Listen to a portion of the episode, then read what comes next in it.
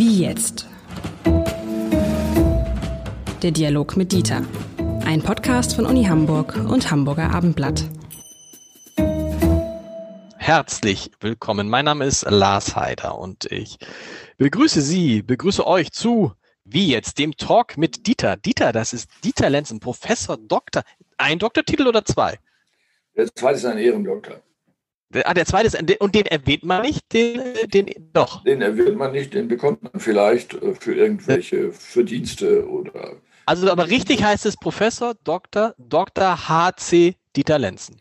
Ja, bitte nicht. Ja. Bitte. aber manche sind doch, manche sind doch irgendwie äh, ganz stolz darauf. Dann, so ganz viele, die so ganz viele Doktortitel haben. Ne? Ja, ich meine, Sie können so oft promovieren, wie Sie wollen. Dann können Sie genau. natürlich alle benennen und vielleicht auch in verschiedenen Fächern. Das gibt es manchmal sogar auch drei Doktortitel aus verschiedenen Fächern. Äh, bei den Ehrendoktoren ist es natürlich so, dagegen kann man sich ja nicht wehren. Ich glaube, Frau Merkel hat weit über 20. Okay. Ähm, und äh, in, ja, das ist ja häufig dann auch eine Gabe aus Anlass eines Besuchs, eines Staatsbesuchs irgendwo. Also sowas kann ich nicht bieten. Äh, aber manchmal ist es eben auch so, dass die wissenschaftlichen Leistungen im Mittelpunkt einer solchen Ehrung stehen und äh, vielleicht der Bezug zu einer Universität, zu einem Land oder wie auch immer. Ja. Darüber wollen wir heute nicht sprechen, sondern wir wollen über die Frage sprechen, was macht Corona mit der Liebe? Das war eine Idee von Ihnen. Ich finde das super, weil ich habe mir die Frage auch schon gestellt, weil wir lernen ja jetzt das Gegenteil von dem, was Liebe ausmacht. Und ich glaube, irgendeiner der Virologen hat mal gesagt, ganz ehrlich, Leute, wenn es nach uns Virologen ginge, dann würdet ihr euch nicht mehr küssen, dann würdet ihr euch nicht mehr anfassen, dann würdet ihr alle in ein Zimmer gehen und nie wieder rauskommen. Dann gäbe es nämlich keine Viren mehr. Also die Viren gäbe es schon noch, aber sie hatten keine Chance mehr. Und tatsächlich lehrt ja jetzt eine ganze Generation, es ist besser, sich fernzuhalten von anderen Menschen. Also ich glaube, dass das äh, in der Tat ähm, eines äh, der schwerwiegendsten ähm, Ereignisse und äh, Entwicklungen, eine der Entwicklungen ist, äh, über deren Folgen wir noch gar nichts wissen, vor allen Dingen, wenn sie noch länger anhalten sollten, die Restriktionen oder die Sorge vor Infektion. Ich bin darauf gekommen, weil äh, eines meiner Enkeltöchter, eine meiner Enkeltöchter gerade 15 geworden ist. Das mhm. ist so das Alter, wo man sich als ähm, äh, ja, Geschlecht habendes Lebewesen entdeckt Vielleicht schon früher, bei ihr ist das äh, noch erkennbar jetzt der Fall. Ähm, und hm, dazu gehört es, um Geschlechtsidentität herauszubilden, wie das äh, in der Sozialisationsforschung genannt wird, natürlich, dass man den Reflex der anderen auf den eigenen Körper wahrnehmen kann. Äh, das heißt, nehmen die anderen mich überhaupt wahr als ein gut aussehendes Mädchen, Junge, was auch immer, und bietet mir das Chancen, äh, für Kommunikation und mehr.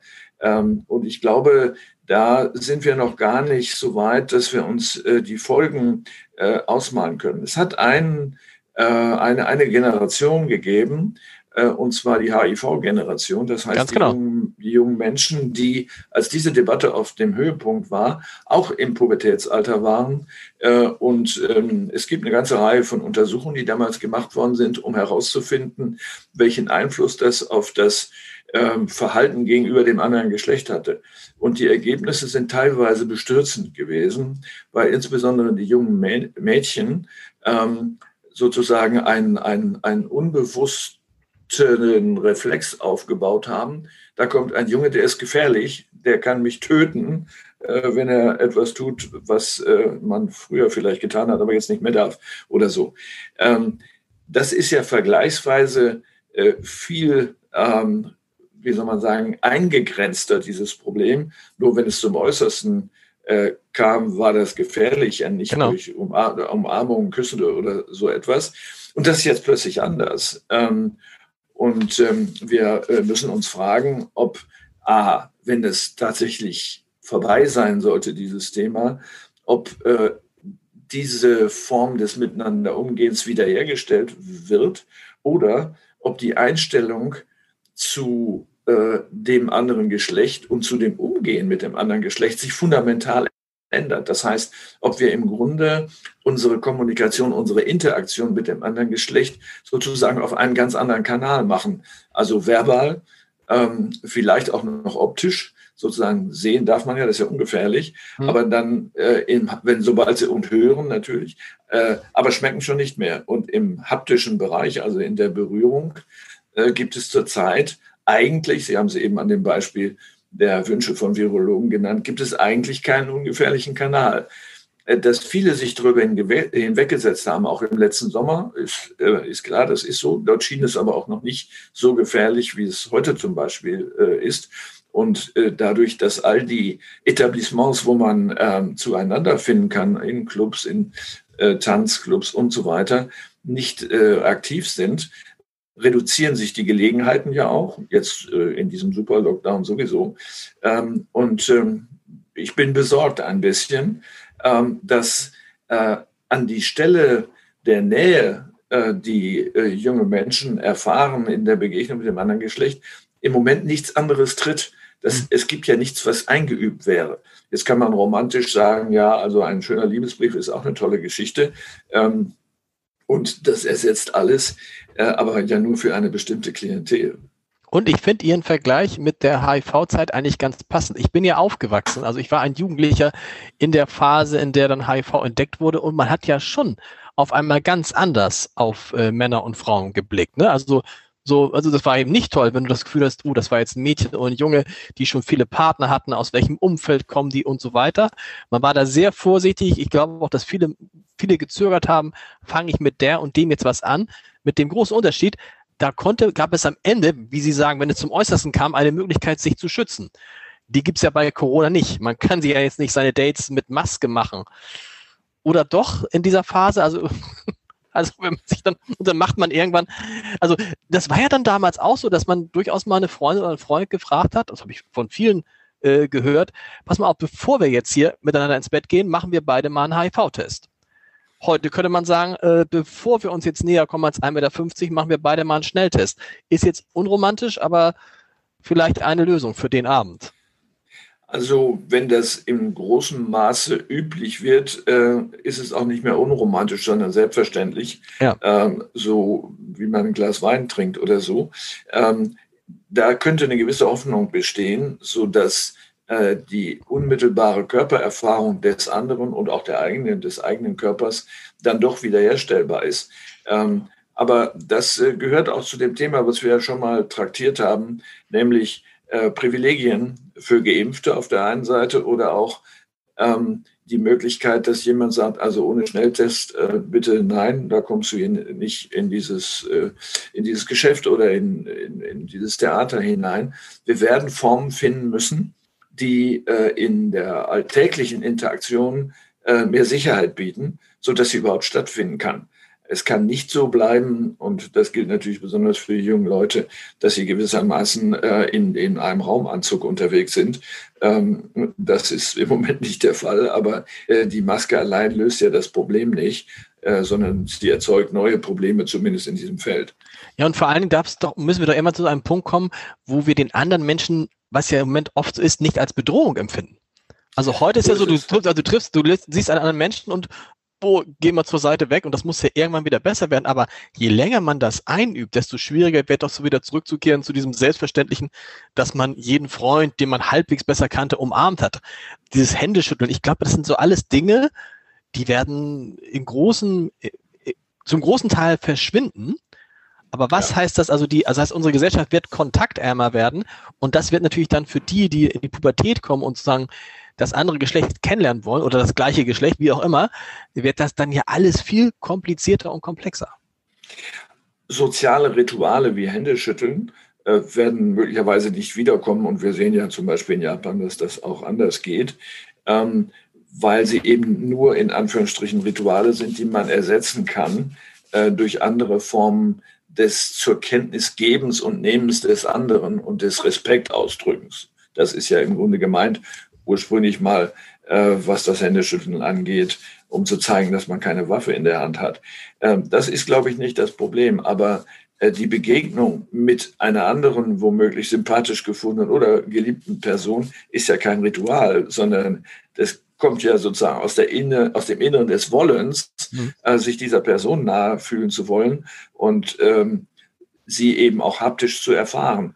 Äh, dass diese Dimension vollkommen ausgeschlossen würde, können wir uns im Augenblick nicht vorstellen. Aber man muss äh, kein äh, Futurist oder Schreiber von, ähm, äh, von Science-Fiction-Romanen sein, um sich Ersatz vorzustellen, der dann vielleicht gefunden, gefunden würde. Nehmen wir mal an, es gäbe weder Tests noch Impfungen, sondern die Menschen fielen reihenweise tot um und man wüsste, ja, das ist ein Virus, aber wissen nicht, was wir machen sollen. Äh, würde dann, so kann man ja fragen, würde es dann keine persönlichen äh, körperlichen Begegnungen mehr geben? Das ist sehr unwahrscheinlich, sondern es würde dann unter hoher Risikobereitschaft doch stattfinden. Hm. Ähm, und äh, wenn man sich die Geschichte der Seuchen anschaut, so ist das ja auch ein Thema in den Seuchen, äh, wie damit umgegangen wird. Das heißt, da gibt es die einen, die sind extrem vorsichtig und die anderen sagen, komm, wird schon nichts passieren. Und äh, das eine, das ist übrigens, das war übrigens in dieser HIV-Zeit auch, dass ich, äh, im Nachhinein mir viele Freunde gesagt haben, Mensch, was habe ich mir da entgehen lassen aus Angst, mich anzustecken? Ja. So. Da kam noch hinzu, dass es sozusagen ein Gefälle äh, zwischen Mädchen und Jungen in dem Sinne gab, dass, und das zeigen die Untersuchungen, die man dann ex post gemacht hat, dass Mädchen deutlich mehr Angst davon hatten, von einem Jungen infiziert zu werden. Mhm. Das ist vielleicht auch durch den körperlichen Vorgang äh, naheliegend, so etwas anzunehmen, als umgekehrt. Ähm, und äh, schon auch, weil man vielleicht unterstellt hat, dass Jungen äh, eine höhere Promiskuität haben als Mädchen, äh, was wahrscheinlich heute eher nicht das Thema wäre. Aber hier ist es ja viel schlimmer, das haben wir ja gerade gesagt. Hier geht es ums Ganze und es ist ständig präsent und nicht nur beim Vollzug des, des Liebesaktes. Ja sondern schon beim Kennenlernen. Interessanterweise scheint aber, das zeigen ja auch die Statistiken, wenn man es sich so anguckt, Neuinfektionen, dann ist ja ein großes Problem, was wir haben, die Zahl der Neuinfektionen bei den Jüngeren. In Hamburg bei den 20 bis 29-Jährigen. Das war jetzt über Wochen immer die Gruppe, wo es äh, die höchsten Neuinfektionen gab. Und wenn man sich so umguckt bei jüngeren Leuten, dann treffen die sich halt auch schon mal. Was man, haben Sie Verständnis dafür? Ja, irgendwie schon, oder? Ich meine, das ist, das ist irgendwie once in a lifetime. Das ist ihre Jugend jetzt und da, da zählt jedes Jahr, ne? Was man nicht also feiern. Ich glaube, man, man, muss, man muss äh, da sehr differenzieren, an welcher Stelle eine Person sich im ähm, Reifungsprozess befindet. Ähm, wir wissen ja, dass sozusagen das Erwachsenwerden sich sehr stark nach hinten verschoben hat in den letzten 50 bis 70 Jahren. Ähm, das heißt, äh, junge Menschen, die früher 14 Jahre waren, äh, wurden voll ins Berufsleben mhm. gestellt. Inzwischen ist es so, dass man noch im vierten Lebensjahrzehnt studiert. Äh, mit anderen Worten. Das ist aber die Ausnahme, oder? Viertes Lebensjahrzehnt? Ja, ja, also ja. in den 30ern gibt es schon Studierende, ich meine jetzt gar nicht sozusagen Langzeitstudierende, sondern äh, Menschen, die vielleicht ein zweites Fach äh, nochmal mhm. studieren oder promovieren oder ähnliches. Äh, da ist ja ein erheblicher Anteil äh, über 30 Jahre alt. Ähm, also mit anderen Worten, äh, wir erwarten von einem Reifungsprozess, äh, dass er auch die Fähigkeit zum Triebaufschub, so heißt das ja, zum Triebaufschub mit enthält es muss möglich sein für eine gereifte Person, äh, auch ein, zwei, drei Jahre zu verzichten auf etwas, was schön ist, Spaß macht, äh, lecker aber, ist. Aber ja, aber ausgerechnet in der Phase, wo es eigentlich sozusagen, wo, wo die Triebe am stärksten sind, wenn du jetzt mal, wenn du jetzt in die Pubertät kommst, 16, 17, 18, 19 gerade, dann ist natürlich extrem viel verlangt von jungen Leuten. Da ist aber auch der Reifungsprozess nicht abgeschlossen. Das wollte ich eben damit sagen. Ah, okay. Ja, äh, das heißt, ich rede jetzt eher von Mit- und Endzwanzigern, mhm. wo man erwarten kann, dass man mal eine Pause einlegt im Erleben. Okay, das heißt aber auch, also dann müssen eher die, die 20- bis 29-Jährigen verzichten, damit die 16- bis 19-Jährigen wenigstens noch ein bisschen was von dieser Phase haben. Ja, ob es da einen Zusammenhang gibt, das äh, können wir ja im Moment nicht sehen. Aber ähm, ich glaube, dass wir bei den jüngeren Erwachsenwerdenden mehr Verständnis und mehr Vorkehrungen aufbringen müssen, damit ihnen das möglich ist, ohne dass ich dafür jetzt irgendwelche Rezepte hätte. Aber das muss man im Auge behalten. Denn wenn wir am Ende eine ganze Generation hätten, äh, die, ich sage das mal flapsig, sexuell verkorkst wäre, weil sie ein ängstliches Verhältnis dazu entwickelt. Und das war in den 50er Jahren Ja, selbstverständlich, weil dort das Problem der ungewollten Schwangerschaften genau. existierte, genau. was eine ähnliche Folge dann im Verhältnis der Geschlechter zueinander gehabt hat. Wenn das so wäre, ähm, dann wäre das wirklich tragisch. Tragisch ist ja auch, dass man eigentlich im Moment gar niemanden kennenlernen kann. Also mir tun dann auch alle, die Singles sind, ob gewollt oder ungewollt oder gerade gewollt, es ist ja quasi im Moment ja über Datingportale kann man Menschen kennenlernen, aber das ist ja dann auch eine begrenzte Geschichte. Ja, zumindest ist es ja auf ähm, Erfahrungskanäle beschränkt, nämlich auf Schauen und Hören. Ähm, aber wir haben ja insgesamt doch ein paar mehr Sinne, die dann alle lahm liegen. Ne? So, so, so ist es. Können Sie in dem Zusammenhang verstehen, dass äh, bei allen Maßnahmen, die gemacht wurden, man immer gesagt hat, man darf sich immer noch eine andere Person treffen. Peter Schenscher, der Hamburger Bürgermeister, hat immer gesagt, ja, eine andere Person treffen ist erlaubt, aber eigentlich soll man niemanden treffen.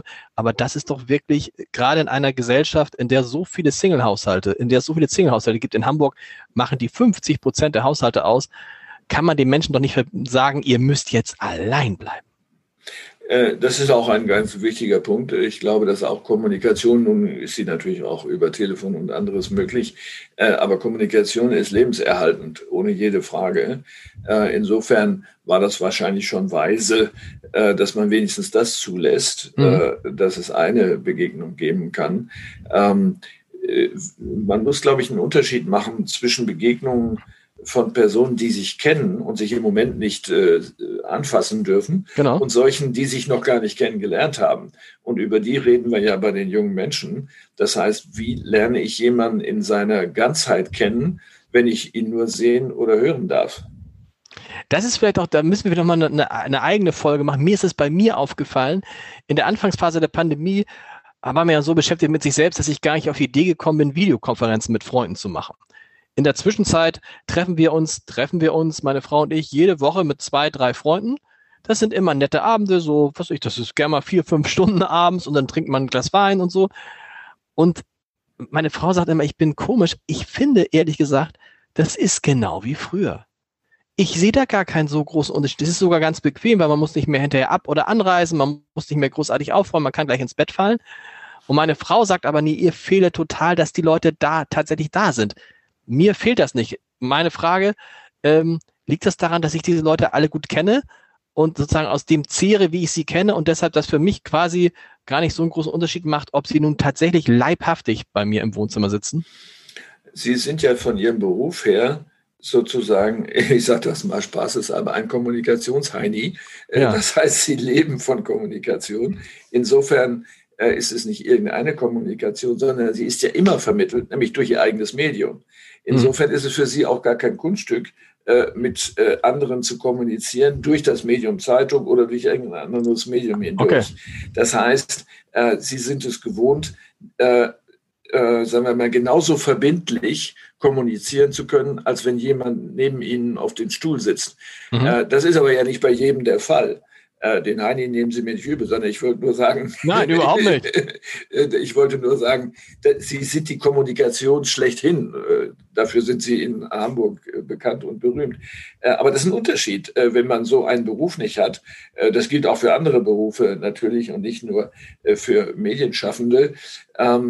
Das ist ein Unterschied, wenn ich das nicht habe, äh, wenn ich vielleicht gar nicht berufstätig bin oder ähm, sagen wir äh, in Berufen tätig bin, wo nicht Menschen im Mittelpunkt stehen. Es kann ja auch sein, dass ich an einem Band arbeite oder so. Und äh, dann habe ich vielleicht einen Kommunikationsbedarf mit zwei, drei Arbeitskumpels. Äh, die kenne ich aber schon, die muss ich erst kennenlernen. Und dann geht es auch, aber ähm, äh, vielleicht doch nicht in derselben Form. Aber macht es dann tatsächlich einen Unterschied? Also wenn jemand, sag mal, gibt ja auch Freunde, die so ein bisschen weniger reden. So, und wenn wir uns jetzt mit denen per Videokonferenz treffen, dann reden die genauso wenig, wie, wie sie geredet haben früher, als wir uns. Also das ändert sich gar nicht. Hängt es nicht einfach davon ab, was man für ein kommunikativer Typ ist. Und dann ist es egal, ob man sich sieht oder nicht. Ich finde, ehrlich gesagt, das ist weit mehr als ein Ersatz. Eigentlich habe ich mein, ich will nicht sagen mein altes Leben zurück, das wir übertrieben, aber große Teile meines alten Lebens zurück durch diese Videokonferenzen mit Freunden. Also ich teile das, ich mache das auch.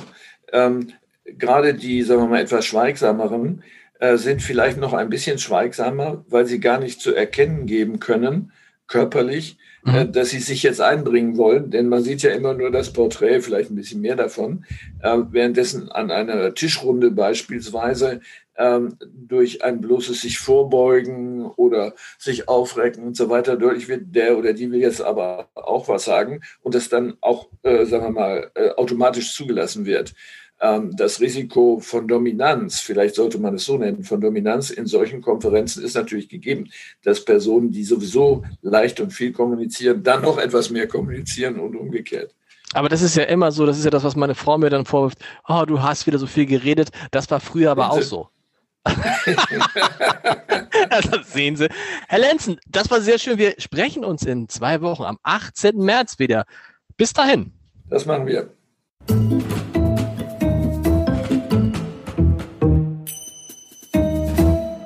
Weitere Podcasts vom Hamburger Abendblatt finden Sie auf abendblatt.de slash podcast.